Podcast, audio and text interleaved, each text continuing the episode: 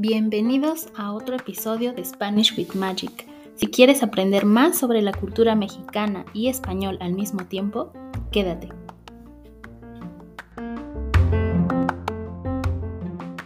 Bienvenidos a un episodio más de Spanish with Magic. El día de hoy vamos a hablar de expresiones con comida. Expresiones idiomáticas que utilizamos en México con alimentos que muchas veces no se parecen a las frases o a las expresiones de España. Hay muchas similitudes, pero aquí en México, como ya saben, le damos nuestro toque y vamos a hablar de algunas frases para que cuando vengan no tengan ningún problema en entendernos. Así que vamos a empezar, vamos directo al grano. Esa es la primera y vamos a, a explicarla. Ir directo al grano quiere decir que vamos a hablar sin rodeos. Vamos a hablar directamente, ser sincero, ser muy franco. Por ejemplo, ya no quiero darle más vueltas a este asunto. Voy a ir al grano contigo. Te voy a contar cómo ocurrieron las cosas en realidad. ¿Qué les parece esta frase? Esa es muy común, así que pongan atención y recuérdenla Pueden escuchar este podcast varias veces para que las puedan recordar. También les pido que si les gustan estos episodios, si quieren aprender más español, sobre todo más cultura mexicana, síganme en Instagram. Ya lo saben, es spanishlang.lovers. Muy bien, vamos a continuar. La siguiente expresión es me importa un pepino. Esta expresión tiene muchas variantes, puede ser me importa un cacahuate, me importa un comino y les explico. En México decimos cacahuate con A y en España dicen cacahuete con E, pero úsenlo con A, es el original. y un comino, cuando digan me importa un comino, les digo que el comino es una especia, un condimento para los alimentos.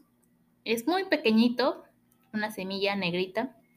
Entonces, por eso es, me importa un comino. Es tan pequeñito e insignificante que no me importa nada. La siguiente expresión bueno, esta les cuento que no sé si la he escuchado tal cual aquí en México, ponerse roja como un tomate.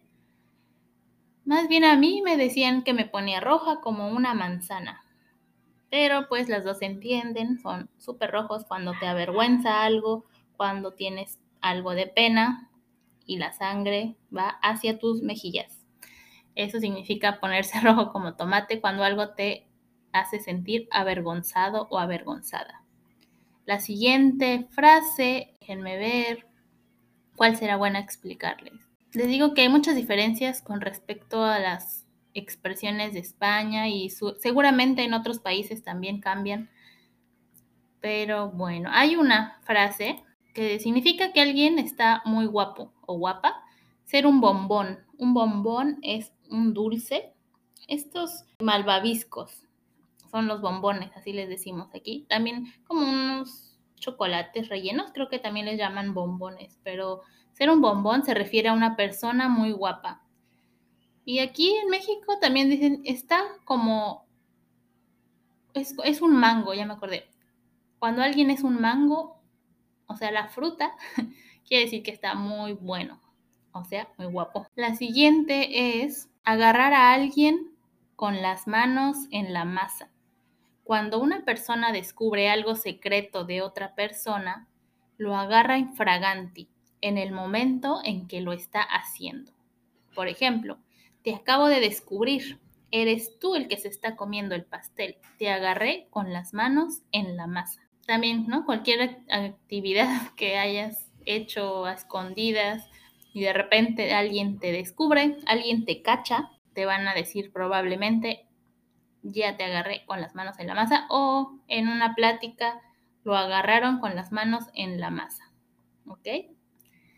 La siguiente, estar hasta en la sopa. Esta se refiere a una persona que te encuentras en todos lados.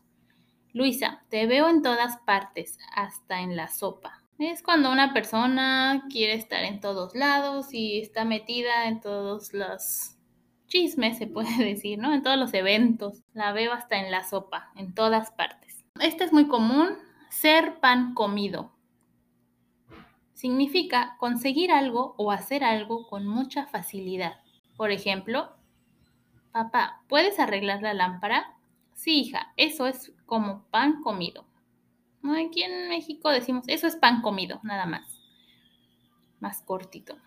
Y esto, me acuerdo que vi una vez una historia en internet que alguna de las leyendas urbanas que, que explicaban el origen de esta expresión se refiere a que en una época, cuando te decían eso, quería decir que te ibas a tardar mucho porque los espárragos toman bastante tiempo en cocerse o en freírse.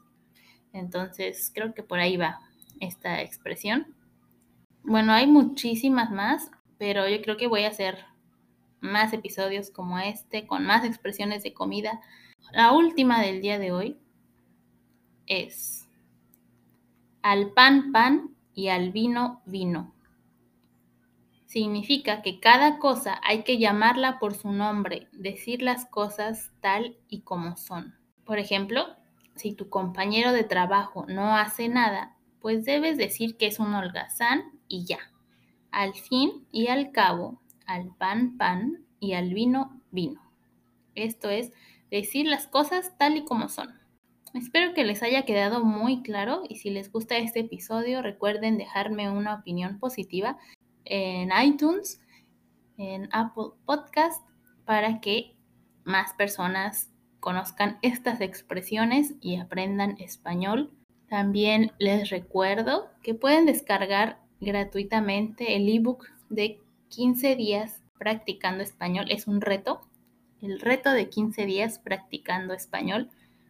Ese es gratuito, pero si quieren realmente estudiar, practicar, su escritura, su pronunciación, mejorar su fluidez, inscríbanse al reto y van a tener mi ayuda durante los 15 días. Yo les voy a revisar, van a tener feedback, los voy a corregir, les voy a dar tips.